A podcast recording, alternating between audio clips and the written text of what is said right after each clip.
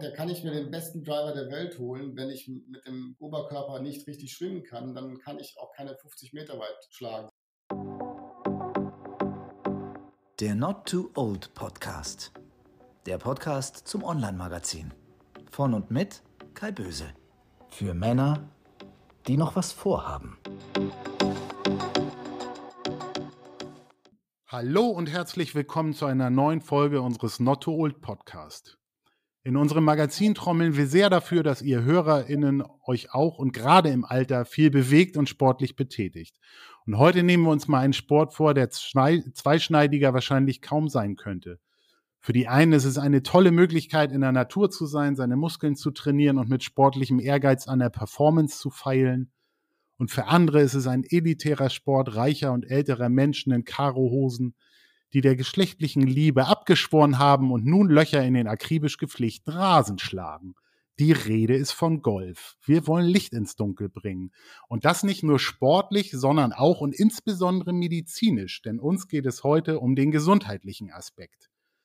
Dazu haben wir genau den richtigen Gesprächspartner ans Mikro bekommen, denn Dr. Chaba Loschons ist nicht nur ärztlicher Leiter für Orthopädie, Unfallchirurgie und Chirurgie in einem von ihm gegründeten Sportzentrum, er betreibt auch eine akkreditierte PGA Golfklinik. Und darüber hinaus ist er in seiner Freizeit mittlerweile auch selbst vom Golfvirus infiziert. Daher nähern wir uns dem Golfsport heute von vielen Seiten. Und als einer, der seit 20 Jahren auch sehr unregelmäßig und daher ziemlich schlecht nach dem Ball schlägt, bin ich wirklich sehr gespannt.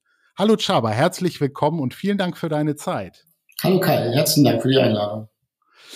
Du bist 48, hast du mir im Vorgespräch erzählt, du bist Mediziner mit eigener Praxis und hast nun auch noch den Golfsport für dich entdeckt. Bist du im besten Alter? Also definitiv ist das Einstiegsalter 45 Jahre beim Golf im Durchschnitt. Insofern bin ich genau richtig, weil ich habe mit 45 angefangen. Also ich bin entspreche dem exakt dem Durchschnitt. Ähm, insofern passt das schon.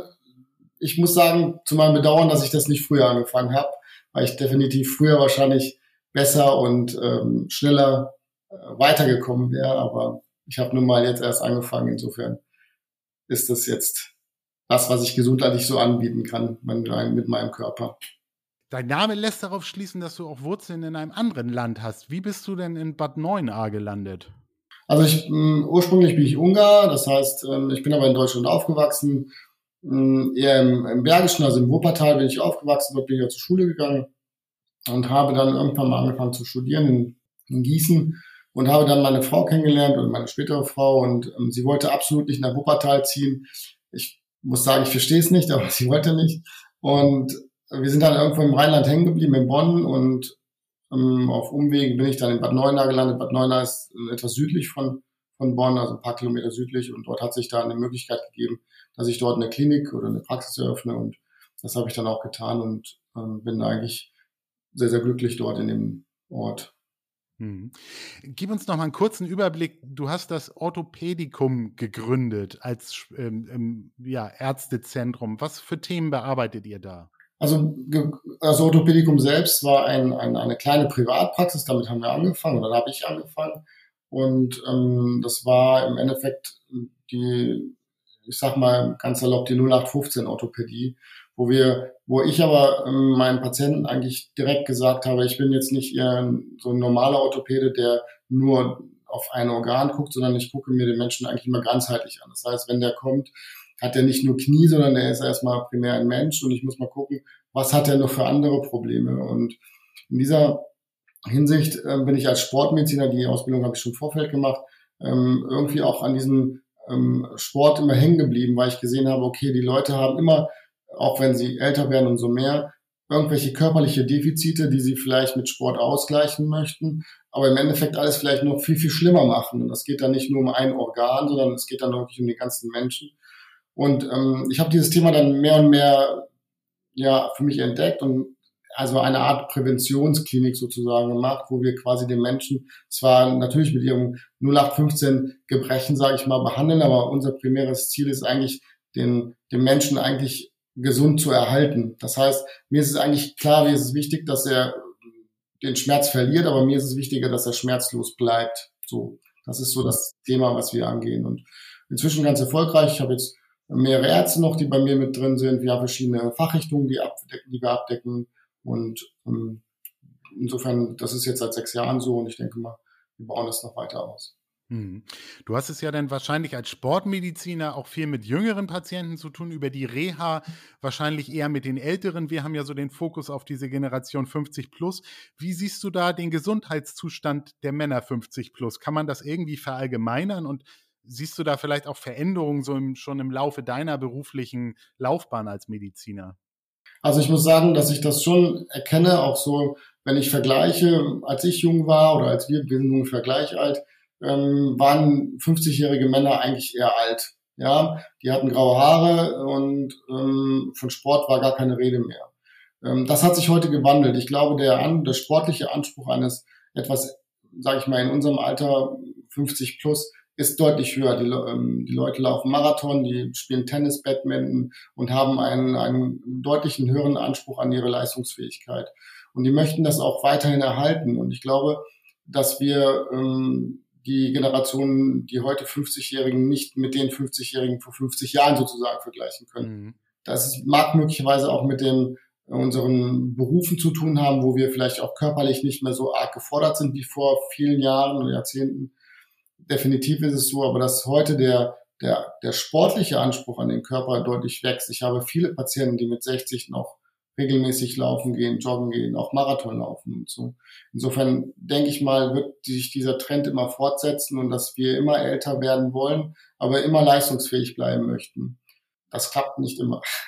Das wäre ja jetzt eine, eine positive Erkenntnis ähm, der heute 50-Jährigen. Gibt es auch was, wo du also Gefahren siehst, sei es Ernährung, sei es die digitale äh, Digitalisierung, die viele Menschen so vor die Geräte zwingt oder auch die Ergonomie der Arbeitsplätze? Also gibt es auch was, wo du so gegenarbeiten musst?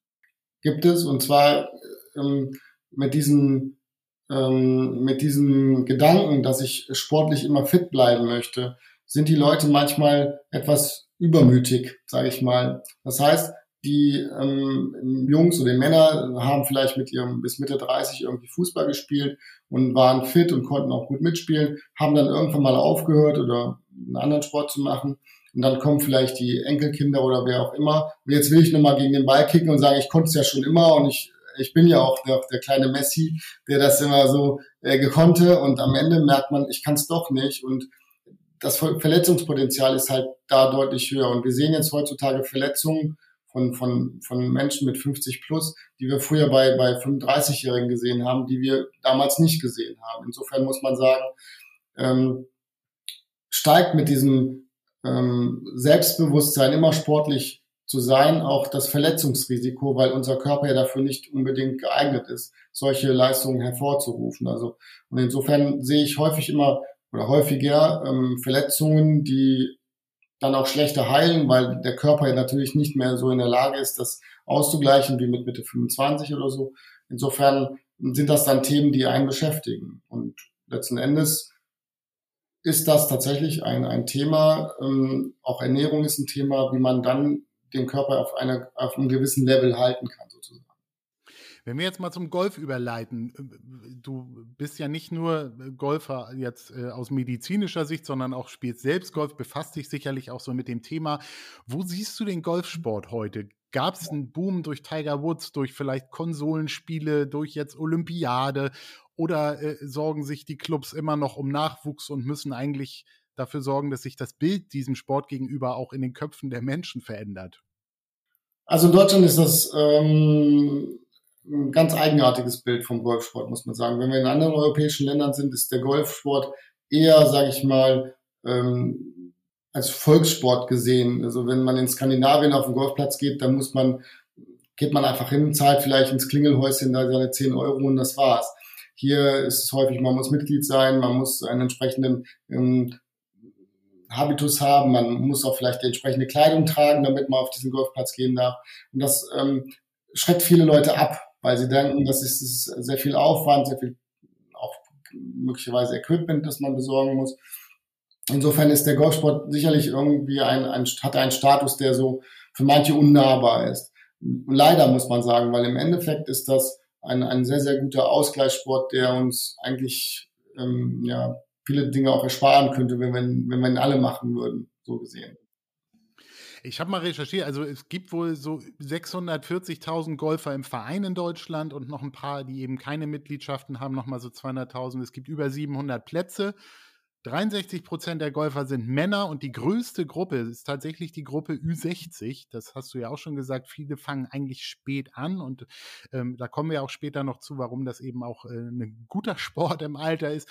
Also Golf sortiert sich in Deutschland so ungefähr ein, so hinter Handball und Reiten knapp vor dem Schwimmen. Und äh, ja, wenn man sich überlegt, kennt man jemanden, der im Schwimmverein ist, da kennt man, glaube ich, relativ wenige. Also hat man auch so ein Gefühl dafür, dass Golfen eben alles andere als ein Breiten- oder ein Volkssport ist. Da hast du schon recht, da sind andere Länder wie Japan, USA, Skandinavien, glaube ich, ähm, ja, wirklich noch weit vorne. Was macht denn so für dich die Faszination aus, wenn du auf dem Platz bist?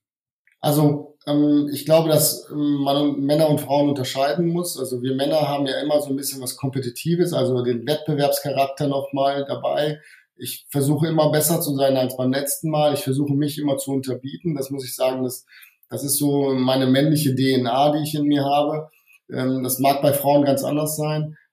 Ähm, letztendlich ist das so, dass das schon eine so mental fordert. Ich denke mal, dass diese äh, Konzentration auf diesen, diesen Schlag, den ich gerade mache, ähm, da ist, diese Fokussierung auf diesen einen Moment, der da ist und gleichzeitig aber ähm, in dieser Natur, in, in, dieser, in dieser Gegend, wo man wirklich das Gefühl hat, man ist im Urlaub, man hört idealerweise fast gar nichts, also außer man hat einen, einen Golfpartner, der irgendwie viel quasselt. Aber im Endeffekt, man ist in der Natur, man sieht Füchse, man sieht, man sieht andere Tiere dort und man kann so ein bisschen seine Gedanken schweifen lassen und dann, wenn man wieder zum Ball kommt, das dauert ja manchmal wenig, wenige Minuten, dann fokussiert man sich wieder auf diesen Ball und denkt, okay, jetzt bin ich, das ist jetzt meine Aufgabe, diesen Ball jetzt dir in diese Richtung zu schlagen. Und das ist dann, dann baut sich diese Spannung wieder ab und ich finde diese, diese diese Wechselwirkung von Spannungsaufbau und, und Entspannung, es hat irgendwas Meditatives für mich. Das muss ich wirklich sagen. Und ich gehe, also für mich ist das so ein, eine innere Reinigung sozusagen, wenn ich, wenn ich vom Golf komme, weil ich einfach alle meine Sorgen und alle meine, meine Probleme irgendwie verloren habe auf dem Golfplatz. Mhm. Das ist ähm, für mich sehr, sehr reinigend, so zu sehen. Ja, es ging mir tatsächlich immer so ähnlich, das stimmt. Es hat einmal auch durch schwere Zeiten geholfen, wenn man da einfach den Platz gegangen ist, weil man sich nur noch für diesen weiße Kugel interessiert, ein paar Stunden und da auch wirklich äh, von allem anderen abschalten kann. Wenn wir uns den Golfsport jetzt mal so aus medizinischer Sicht vornehmen, du bist ja durch eine Weiterbildung auch äh, als Golf Medical Coach qualifiziert und hast deshalb in deiner ähm, Praxis oder Klinik eben auch dieses, diese PGA ähm, Golfklinik mit dran gebastelt. Eine Golfrunde heißt ja, wenn ich 18 Löcher gehe, dann laufe ich so sechs bis zehn Kilometer, je nachdem, in welcher Streuung ich schlage. Ich habe fünf Stunden frische Luft, ich habe Ruhe, Tageslicht und körperliche Betätigung, weil ich ja über 100 Mal schwinge. Das kann nicht schlecht sein, oder? Äh, das ist der, das ist auch in der, so, in der Tat so, das ist nicht schlecht. Leider ist das gibt es da leider ein kleines Problem. Wenn wir, wenn wir ähm, nochmal den, das Anfangsalter sehen, wann ist der Einstieg in den Golfsport? Da ist es mit 45. Das bedeutet, diejenigen, die 45 Jahre alt sind, haben schon ihre, sage ich mal, medizinische Historie hinter sich. Das heißt, die haben schon irgendwelche Verletzungen gehabt, die möglicherweise auch langfristige Schäden hinterlassen haben. Das bedeutet, dass sie möglicherweise etwas steifere Gelenke haben oder durch den Büroarbeitsplatz vielleicht auch nicht mehr so flexibel sind. Jetzt haben Sie nun eine Idealvorstellung von einem Golfschwung, den der Golflehrer mal versucht, dem Heck zu erklären, oder zumindest haben Sie es vielleicht bei YouTube oder im Fernsehen gesehen und möchten dann diesen Golfschwung ähm, nach imitieren. Das können die aber leider aufgrund ihrer fehlenden Technik nicht und auch fehlende, fehlenden körperlichen Verfassung nicht. Das heißt, im Endeffekt muss ich sagen, ist es so, dass wir ähm, häufig sehen, dass Leute ja doch Verletzungen davontragen, weil sie quasi äh, aus mangelndem ja, Training oder auch ähm, vielleicht auch ärztlicher Untersuchung den Schwung falsch machen und dann damit eher durch Überbelastung die Gelenke eher schaden. Und insofern sehen wir das schon häufig, dass es Knieverletzungen, Sprunggelenkverletzungen, Schulterverletzungen gibt, weil der Schwung nicht korrekt durchgeführt wurde. Hm. Das wäre jetzt auch meine Frage, weil wenn wir uns jetzt darauf einigen, dass es ein fantastischer Sport ist, äh, dann bräuchtest du ja deine Klinik nicht. Du hast ja Leute in Behandlung, die äh, ja sich irgendwie e-, eben, ja, die zu Schaden kommen sozusagen oder gesundheitlich äh, äh, leiden unter dem Sport. Und das wäre so die Frage, was, was ist eigentlich das Verletzungsrisiko? Aber das hast du schon so ein bisschen gesagt. Also Schulter, Rücken, Ellbogen, Handgelenke, alles, was ich durch den Schwung wahrscheinlich extrem brauche dann, oder? Genau. Leider ist es so, wenn man jetzt nochmal auch den Profisport anschaut, es ist so, dass wir, ja, wir haben eben Tiger Woods erwähnt, ähm, der ähm, arme Mensch hat zahlreiche Rücken-OPs hinter sich gebracht und auch Knieoperationen. Das liegt daran, dass, das muss man auch wirklich sagen, so schön dieser Sport sein mag, dass er ähm, biomechanisch einfach sehr, sehr viele Scherkräfte hat. Und wenn man diese Biomechanik nicht versteht und auch falsch durchführt, ist das eher noch schädlicher, als dass es in einem, also als dass diese äh, fünf Kilometer äh, Spaziergang dementsprechend den Erfolg bringen. Insofern muss man das sagen, dass es tatsächlich so ein zweischneidiges Schwert ist und deswegen habe ich viele Golfer, die um, ähm, quasi im Vorfeld zu mir kommen und sagen, okay, ich möchte gerne gut spielen, ich möchte gerne lange Jahre schön spielen, aber dadurch brauche ich einen Check, um einfach zu schauen, wie sieht mein Körper aus, wo sind meine Defizite. Hm. Es gibt, äh, habe ich auch gelesen, äh, 124 Muskeln, die man braucht für einen Golfschwung von 434, die man hat. Also ein guten Viertel der Muskeln werden beansprucht. Da sind, glaube ich, auch welche dabei, die man sonst nicht allzu oft bewegt. Ist das auch äh, eins der Risiken? Ja, natürlich, genau so ist das. Also wie ist der, wenn wir jetzt Donald Trump sehen als Beispiel, der sitzt jetzt neun Stunden in seinem Sessel und äh, damals leitete er Amerika und dann geht er auf den Golfplatz und mit seinem Übergewicht haut er da fünf Bälle rein. Das kann so nicht gesund sein und das muss man auch wirklich sagen. Insofern, unsere Problem, Problemzone ist sicherlich die Muskulatur und auch die Sehnen der, an den Knochen und die verkürzten, wenn wir sie nicht richtig benutzen und dann führen dann, sage ich mal, Schläge oder solche ähm, ja, Golfschläge, die wir dann durchführen, doch zu Verletzungen, zu Sehnenanrissen, Reizungen und Muskelanrissen und so weiter. Wie trainiert man denn dann richtig? Also ich glaube, wenn man es wenn man's eben richtig macht und auch unter medizinischer und auch unter Traineranleitung, dann hat das auch positive Auswirkungen auf Haltung, auf Beweglichkeit. Aber wie, wie trainiert man denn richtig? Also der ideale Golfer, ich meine, man muss dazu sagen, wenn man davon ausgeht, dass er 60 plus ist, äh, hofft man natürlich, dass er dann, sage ich mal, schon berentet oder pensionär ist. Der ideale Training, das ideale Training ist, dass es nicht nur den Golf, Golfsport auf dem Platz geht, gibt, sondern dass man Ausgleichssportarten macht, wie Koordinationstraining, wie Stretching, also dazu gehört zum Beispiel auch Yoga oder auch ähm, Krafttraining im Kraftraum sozusagen, dass man so ein Komplettpaket macht. Und ähm, der Golfsport, also die Golfschläge selber, die man trainiert, ähm, nur ein Teil diesen, dieses Bereiches machen. Insofern würde man idealerweise sagen, okay, wenn man sagt, okay, man trainiert vielleicht ein, vielleicht zweimal die Woche Golf oder spielt eine Runde, würde man definitiv noch mehrere ähm, Stretching und andere Einheiten dazu packen sozusagen. Mhm. Also du siehst es tatsächlich in Kombination und würdest den Leuten empfehlen, die sich für Golf begeistern, trotzdem noch auch andere sportliche Aktivitäten äh, dazu zusätzlich zu machen, um ja, sich, sich außerhalb des Platzes auch fit zu halten. Also wenn das zeitlich machbar wäre, wäre es fantastisch. Das muss man so sagen, weil ähm, wir mit dem Golf sicherlich ähm, viele positive Effekte haben, aber viele negative Effekte, die im Alltag entstehen, damit nicht ausgleichen können. Und wenn man jetzt viel Zeit auf dem Golfplatz verbringt, das weiß man, hat man vielleicht wenig Zeit für andere Dinge. Und deswegen wäre es gut, wenn man die Zeit, die man zur Verfügung hat, einfach einteilt und sagt, okay, ich als Beispiel, ich habe jetzt acht Stunden Zeit für mich in der Woche, äh, davon müssen äh, vier Stunden Golf sein, weil, mich das, weil mir das Spaß macht, aber dann müsste man die anderen vier Stunden irgendwie aufteilen in andere ähm, ja, Stretching und Koordinationstrainingseinheiten zum Beispiel. Ja, du hattest jetzt schon erwähnt, Donald Trump, der dann aus dem Oval Office direkt äh, sich in sein Golfkart setzt. Ähm, das sieht man ja auch häufig auf Plätzen, dass Leute quasi direkt aus dem Kofferraum auf den ersten Abschlag gehen und dann auf die Runde gehen. Das ist wahrscheinlich auch falsch. Oder wie, wie, was macht man denn vor einer Runde? Also ähm, warm äh, sich aufwärmen, es läuft sich ja keiner warm und bringt den Körper in Wallung. Also wie, wie ist so das, das Setup, bevor ich überhaupt starte? Also idealerweise muss man sagen, würde man, ähm, ähm, also das fängt eigentlich schon im Auto an, muss man sagen. Also im Auto würde ich tatsächlich, gerade wenn es so, also es gibt ja auch Turniere, die man spielt, dass man sagt, okay, wie bereite ich mich mental jetzt auf diese Geschichte vor, dass man sagt, okay, jetzt beginnt diese Phase schon im Auto, ich höre vielleicht die Musik, die mir gefällt, also dass ich mich auf mich selber konzentriere, so ein bisschen in diese Richtung gehe. Und wenn ich an dem Sportplatz angekommen bin oder auf dem Golfplatz, ähm, würde ich tatsächlich, also warmlaufen geht natürlich nicht, aber würde mit schnellen Schritten ein paar ähm, Meter gehen, dass man den Kreislauf in Schwung bringt, dass man seinen Blutdruck in, in, in Schwung bringt. Und wichtig wäre, dass man ähm, durch bestimmte Stretching-Übungen alle Strukturen, die ähm, Bedarf haben, also Schulter, Rücken und auch Oberschenkel und Po-Muskulatur, ein bisschen mehr in Dehnung bringt. Das heißt, durch bestimmte Dehnübungen, die wir auch in dieser Klinik zeigen können.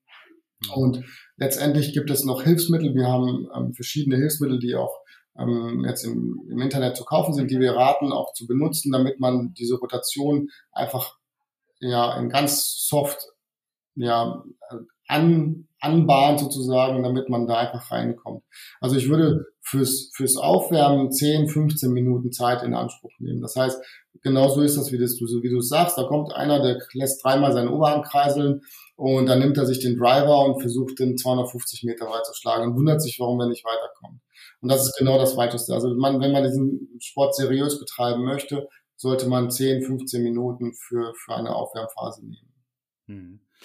Es gibt ja auch auf dem Platz dann die unterschiedlichsten Formen. Die einen tragen ihre Tasche selbst, weil sie sagen, das gehört irgendwie dazu. Andere nutzen für die Tasche einen Trolley und der letzte, der fährt eben selbst im Golfkart. Gibt es da irgendwie eine Empfehlung oder sollte das jeder so machen, wie er kann? Oder ist es vielleicht sogar gefährlich, die Tasche zu tragen? Wie siehst du das? Es kommt auf die, auf die Situation an. Wenn das jetzt, sage ich mal, wenn ich jetzt Rückenprobleme habe, die auch wirklich ähm, im MRT oder wie auch immer schon dargestellt sind.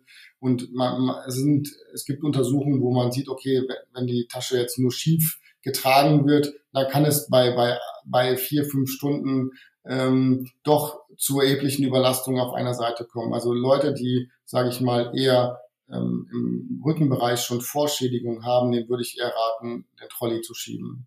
Mhm.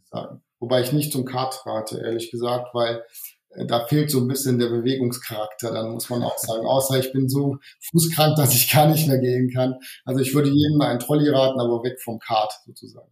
Ja, ich glaube, äh, tatsächlich sehen das ja vielleicht auch viele so als Abnehmprogramm. Ich habe irgendwo gelesen, 1200 Kalorien kann man so im Durchschnitt pro Runde verbrennen. Das tut man natürlich auch nur, wenn man eben nicht im Kart fährt, sondern dann auch äh, zu Fuß unterwegs ist. Und das ist ja eigentlich ein positiver Nebeneffekt, oder? So ist es. So ist es. So muss man sehen. Vielleicht noch kurz zum Thema so Essen, Trinken. Ich bin fünf Stunden unterwegs. Vielleicht sind irgendwann noch mal 30 Grad in diesem Sommer. Die Sonne knallt. Ähm, ist, ist da auch eine Gefahr, dass die Leute keine Flasche Wasser mit dabei haben? Äh, das sind natürlich alles so Standardsachen, die man eigentlich wissen sollte, aber ich glaube, es macht immer wieder Sinn, daran zu erinnern und sie nochmal nach vorne zu holen, weil es wahrscheinlich fast jeder Zweite irgendwie falsch macht, oder? Genau so ist es. Also wenn du bei uns in der Golfklinik bist und du wirst bei uns gecheckt, dann gehen wir auch diese Themen durch und wir raten zum Beispiel, wir gucken da auch nach Medikamenten, bist du zum Beispiel zuckerkrank, äh, raten wir wirklich da auch entsprechend ähm, die Nahrung mitzunehmen oder auch vielleicht sogar das Gerät mitzunehmen, um zu gucken, bin ich jetzt unterzuckert durch diesen, durch diesen Sport, habe ich zu viel Zucker verloren. Und wir raten äh, entsprechend der Erkrankungen dann auch äh, entsprechende ähm, ja, Nahrungsmittel mitzuführen. Ansonsten empfehlen wir wirklich ausreichend Flüssigkeit. Die Regel, dass wir so zwei Liter pro Tag trinken, denke ich, kennt jeder. Es gibt ähm, Golftaschen, die so gekühlte ähm, Taschenanteile haben, wo man das Getränk auch relativ kühl halten kann für längere Zeit. Ähm, man kann auch ein Eispack dazu packen. Und ähm, das empfehle ich auf jeden Fall, mindestens ein Liter Wasser auf diesen auf dieser ähm, Runde von 1 bis 18 mitzunehmen. Manchmal kann man noch, äh, je nachdem wie der Golfplatz konfiguriert ist, am, äh, in der Mitte sozusagen einen kleinen Halt machen und da noch ein Getränk. Das sollte man auf jeden Fall machen. Aber auch hier zählt keine, ähm, kein Bier oder sowas, also keine alkoholischen Getränke zu sich zu führen, sondern auch hier so wie überall im Sport isotonische Getränke, also leichte Schorlen oder Wasser zu trinken. Manche bekommen mit ähm, Kohlensäure ein bisschen Probleme, weil sie sich nach vorne beugen müssen. Das heißt, wir raten eigentlich Leuten, die eher Magen, magenempfindlich sind, eher ähm, stilles Wasser zu trinken, damit diese Kohlensäure den Magen nicht so aufbläht. Und wenn sie dann beim Backen, also man, beim Patten muss man sich ja so ein bisschen nach vorne beugen. Da bekommen manche ein Sodbrennen oder sowas, so in, in der Art. Und deswegen muss man, raten wir eigentlich dann stilles Wasser mitzuführen, damit das nicht Golf ist ja immer auch eine massive Frage des Equipments. Ja, also es gibt ja viele, die fangen an und kaufen sich dann die teuerste äh, äh, Ausrüstung und dann schlagen sie fünf Euro Bälle ein nach dem anderen irgendwo in den Wald. Ähm, auf der anderen Seite ist es, glaube ich, wichtig, das Equipment auf seinen eigenen Körper durch dieses Fitting einmal anzupassen und sich nicht, ähm, wenn man, wenn einen die Leidenschaft gepackt hat, so den erstbesten Schlägersatz irgendwo im Internet zu kaufen. Macht ihr sowas auch oder ratet ihr da eben das mit dem Coach zusammen, mit dem Trainer zusammen zu machen? Wie ist da deine Empfehlung? Genau, wir machen kein ähm, Equipment-Fitting, ähm, wir machen Body-Fitting. Das muss ich, sagen, muss ich sagen, weil ähm, für mich ist wichtig, dass der, dass der Körper gefittet ist. Das heißt, wenn ich weiß, okay, wie ist mein, ähm, zu was ist mein Körper überhaupt in der Lage? Kann ich überhaupt 18 Löcher gehen oder muss ich immer nach, muss ich neun gehen, weil mein Knie nicht mitmacht oder kann ich den Schwung überhaupt aufdrehen, so wie ich das möchte? Dann brauche ich, da kann ich mir den besten Driver der Welt holen, wenn ich mit dem Oberkörper nicht richtig schwimmen kann, dann kann ich auch keine 50 Meter weit schlagen sozusagen. Das heißt, für mich wäre der Idealzustand zu sagen, okay, immer wenn ich mit dem Golf anfangen möchte, wahrscheinlich zu Saisonbeginn, also im, im Herbst oder, im, also, oder beziehungsweise im Frühjahr, einmal zum Orthopäden, Sportmediziner, einmal checken lassen, ist mein Körper noch auf diesem Niveau, wie ich den letztes Jahr sozusagen verlassen hatte, und dann zu sagen, okay, nein, ich habe da ähm, irgendwelche Defizite bekommen, ja oder nein, und erst dann in Richtung Equipment zu gehen, weil man sagt, okay, dann lohnt sich auch zu sagen, okay, jetzt stimme ich das ganze ähm, Equipment, was wirklich dann nicht nicht ganz günstig ist manchmal, auf meinen Körper ab. Weil was bringt mir der beste Schläger, wenn mein Körper gar nicht schwimmen kann? Wie oft sollte man denn spielen, damit es überhaupt Effekte auf die Gesundheit hat, das Golfen? Also jede Minute, denke ich mal, die man auf den Platz bringt, bringt mental auf jeden Fall was. Man weiß ja, dass mentale ähm, Fitness ja auch ähm, positive Effekte auf die Gesundheit hat. Und wenn mich das mental äh, befriedigt und mich mental ähm, entspannt, bringt jede Minute was.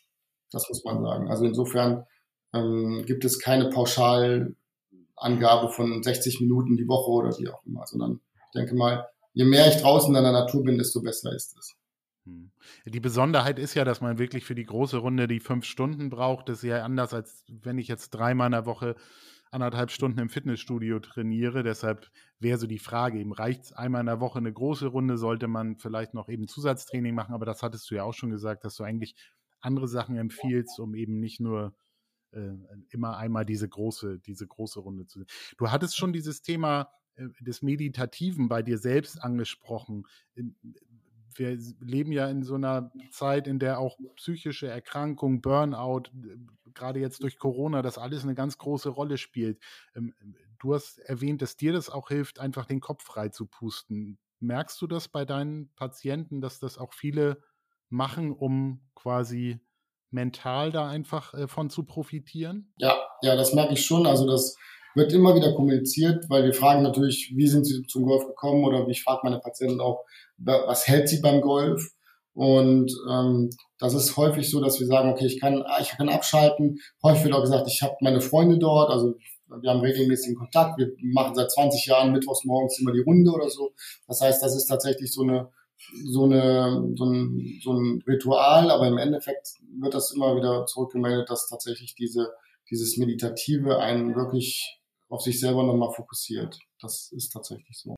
Gibt es Menschen, für die Golf nicht geeignet ist? Also hast du auch Patienten, wo du einfach sagst, mach was anderes?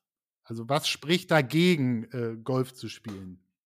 Also ich habe Probleme bei Leuten, die eine extreme Skoliose haben, nennt man das. Also Skoliose ist eine Verdrehung der Wirbelsäule, eine Verkippung, eine seitliche Verkippung, die sehr einseitig ist. Das heißt, mit, bei den Leuten bin ich sage ich denn eigentlich, sie sollen keine Schlägersportarten ausführen, die mit einem Arm gemacht werden, sozusagen. Also kein Tennis, kein Badminton.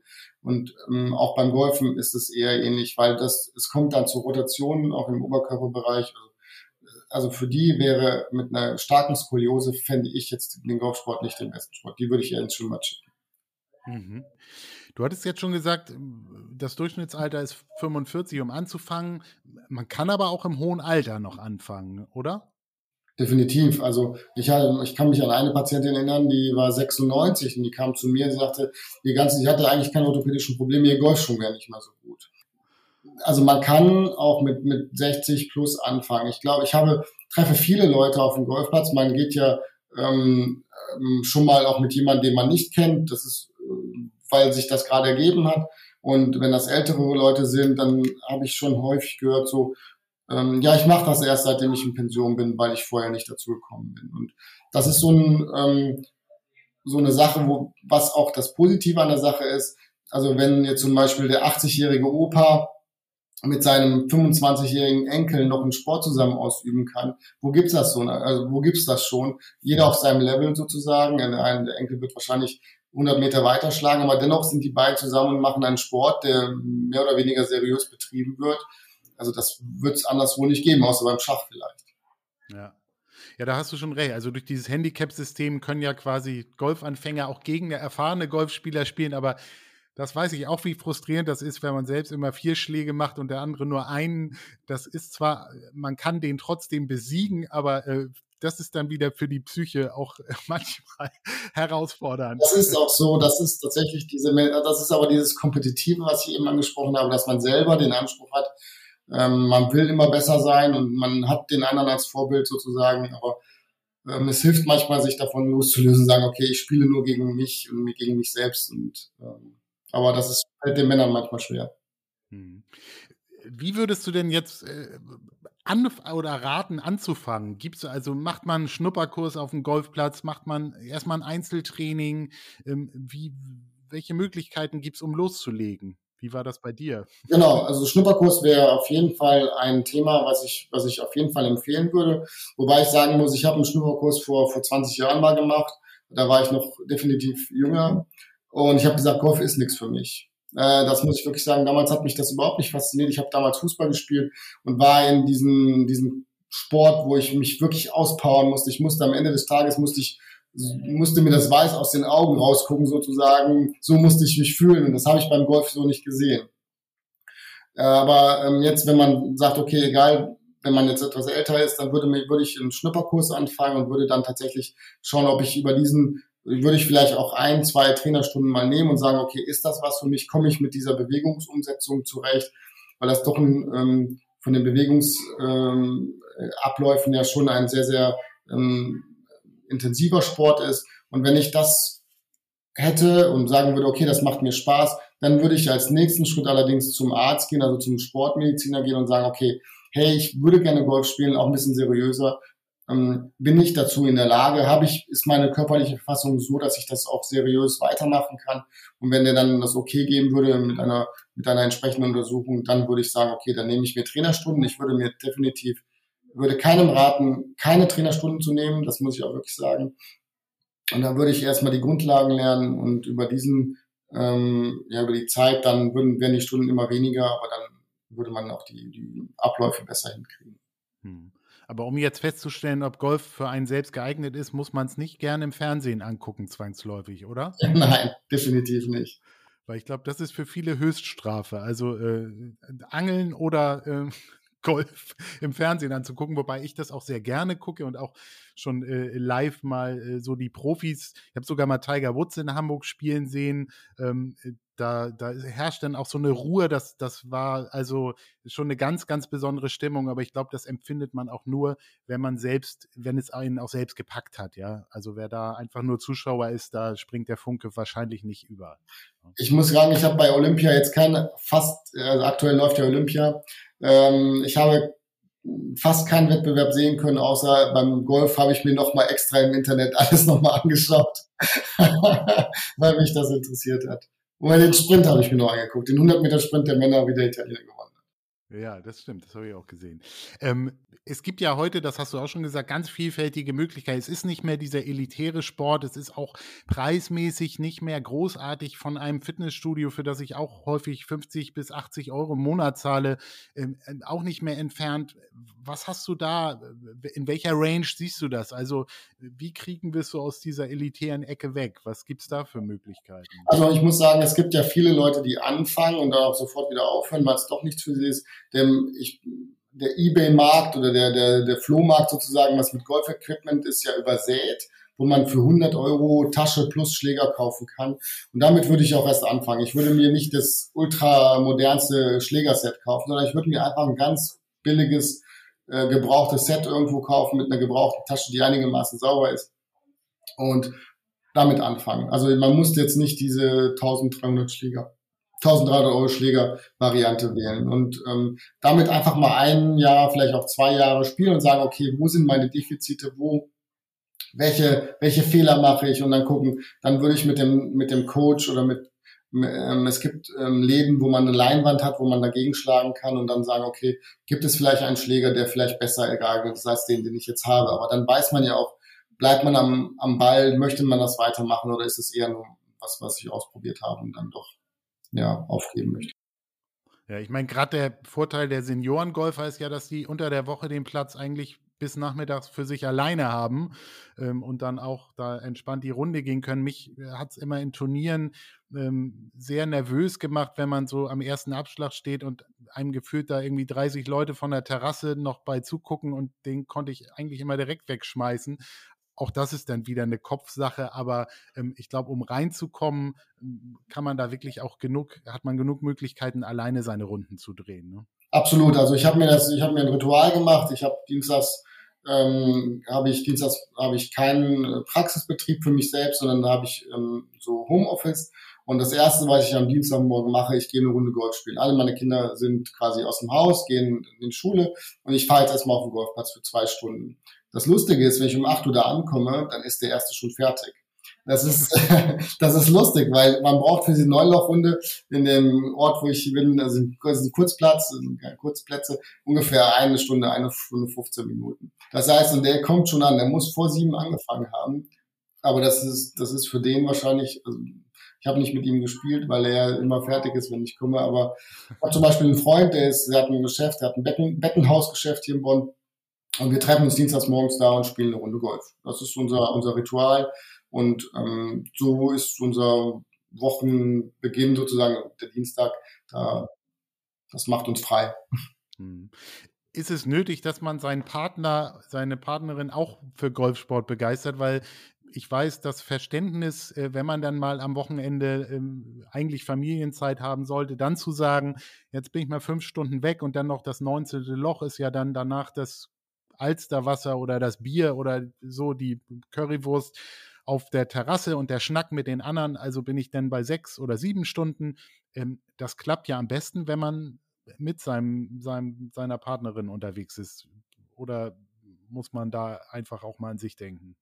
Ja, also wenn das so gegeben ist, würde ich das schon machen, dass man an sich denkt. Aber man muss dazu sagen, dass ich zum Beispiel, ähm, meine, meine Frau möge es mir verzeihen, die ist absolut unbegabt, was Ballsportarten angeht. Also sie kann, wenn wir im Urlaub sind, macht sie keinen Sport. Wir können kein Tennis spielen, wir können kein Volleyball am Strand, nichts, weil sie das alles nicht kann. Golf haben wir zusammen angefangen, also wir haben zusammen den Kurs gemacht. Sie ist aufgrund unserer Kinder jetzt nicht in der Lage, so viel zu trainieren. Aber dennoch kommt sie mit, wenn wir mal zusammen Gelegenheit haben und spielen einfach, so wie du eben gesagt hast, jeder auf seinem Niveau und wir spielen einfach eine Runde zusammen und gehen mal zwei Stunden zusammen als Ehepaar ohne Kinder einfach mal auf den Golfplatz und tauschen uns einfach aus und haben mal abseits von allem Tubeln ohne Handy oder sowas einen, einen, einen schönen Nachmittag und ich glaube, das ist auch sowas wie so ein bisschen äh, Partnerhygiene sozusagen, dass man sagt, okay, man kann sich vielleicht auf sich selber nochmal so konzentrieren mit seinem Partner. Ich finde das gar nicht so schlimm. Wenn der Partner komplett dagegen ist, weil er sagt, ah, ich bin unsportlich oder ich kann es nicht, ähm, kann man sich ja hinterher zum 19. Loch verabreden, dass man da gemeinsam da sitzt. Das muss man auch sagen. Wenn das die Partnerin aber nicht möchte, dann muss man das alleine machen. Zwei Fragen hätte ich dann noch zum Training. Das eine ist, wie trainiert man im Winter? Also es gibt ja Plätze, die haben Wintergrüns, das heißt, man spielt dann nicht auf das normale Grün, sondern es gibt so ein Ersatzgrün, damit man zumindest den Platz nutzen kann. Einige machen aber auch Winterpause. Ich habe teilweise dann auch mal in einer Halle trainiert, aber das fühlt sich einfach doch irgendwie anders an. Also siehst du es schon als Ganzjahressport oder würdest du sagen, macht das, wenn man raus kann und den Rest des Jahres vielleicht irgendwie was anderes? Also ich war, ich habe im Winter auch gespielt, ich wohne in Bonn, also im Rheinland, da ist äh, kein Winter. Insofern, ja, ich bin eigentlich jeden Dienstag auf dem Golfplatz gewesen, auch bei fünf Grad äh, habe ich gespielt. Also mir macht das nichts aus. Es gibt aber Leute, die das nicht mögen und ähm, denen kann man wirklich die Halle empfehlen, so wie du gesagt hast. Es gibt Indoor-Golfplätze, ähm, die mehr oder weniger ähm, das imitieren sollen. Ist natürlich nicht dasselbe. Allerdings ähm, würde ich sagen, wenn weder Indoor noch äh, Platz möglich ist, würde ich die Zeit nutzen, um regenerativ zu arbeiten, also wirklich mal ins Fitnessstudio zu gehen, mehr diese Dehnungen und Yoga-Einheiten zu machen, dass man vielleicht ähm, auch diese Defizite, die man jetzt im, im, übers Jahr nicht äh, ausgleichen konnte, dass man, okay, wir fangen jetzt mal im Oktober, November an und machen mal intensiv vielleicht auch Physiotherapie, Rücken, Muskelaufbau, wie auch immer, dass man im Februar, März dann wirklich über diese Zeit hinweg einfach mal sich mal ähm, körperlich so ein bisschen aufgebaut hat und dann vielleicht gestärkt in die nächste Saison gehen kann. Also da würde ich den Fokus, wenn, wenn Indoor und ähm, Außen für keinen ist, würde ich den Fokus auf Stretching, Muskelaufbau und Flexibilität legen. Mhm.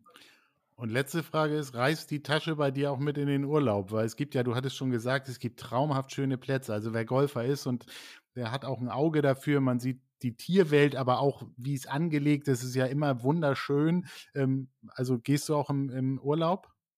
Ähm, also wir haben ein relativ großes Auto. Meine, meine größte, mein größtes Kind ist 13, das kleinste ist 8 und die haben immer so viel Krams dabei, dass ich meistens nicht schaffe, die Tasche mit einzupacken. Ich nehme es mir immer vor, die steht da immer, aber das ist das, das ist, die Tasche muss als letztes rein und meistens passt es nicht, leider. Ja. Insofern, ja, das ist dann Familienzeit und das ist auch schön.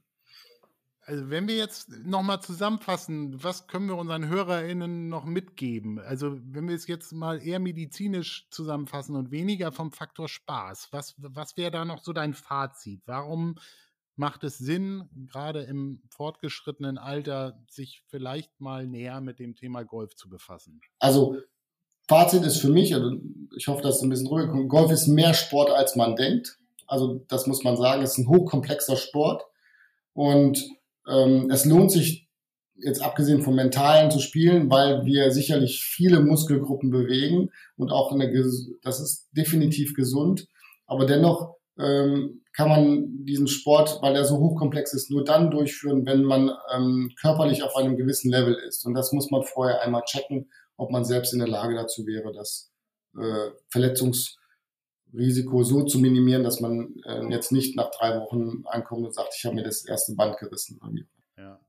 Ja, das wäre auch so meine Zusammenfassung. Also es geht wirklich nicht um bestimmte Klamotten, es geht nicht um teures Equipment, es wird auch kein Business auf dem Platz gemacht, ja, wie man immer sagt, die großen Geschäfte, äh, das vielleicht danach, aber man trifft auf nette Leute, die, die alle diesen Sport lieben und das gerne spielen. Man kann sich mit jedem austauschen, mit jedem auf die Runde gehen und deshalb ist es Spaß, es ist Präzision, es ist aber auch Bewegung und was eben auch schön ist, das hatten wir auch schon, man ist ja nie perfekt, sondern man macht immer viele Fehler und es geht eigentlich immer nur darum, Fehler zu minimieren, oder? Richtig, genau. Also wie kriege ich eine Konstanz hin? Das ist die Frage. Und dann schafft man dreimal den gleichen Schlag und sagt, man, äh, man kann's. Und das ist ja der größte Witz ähm, eines Golfers, ich kann's. Ne?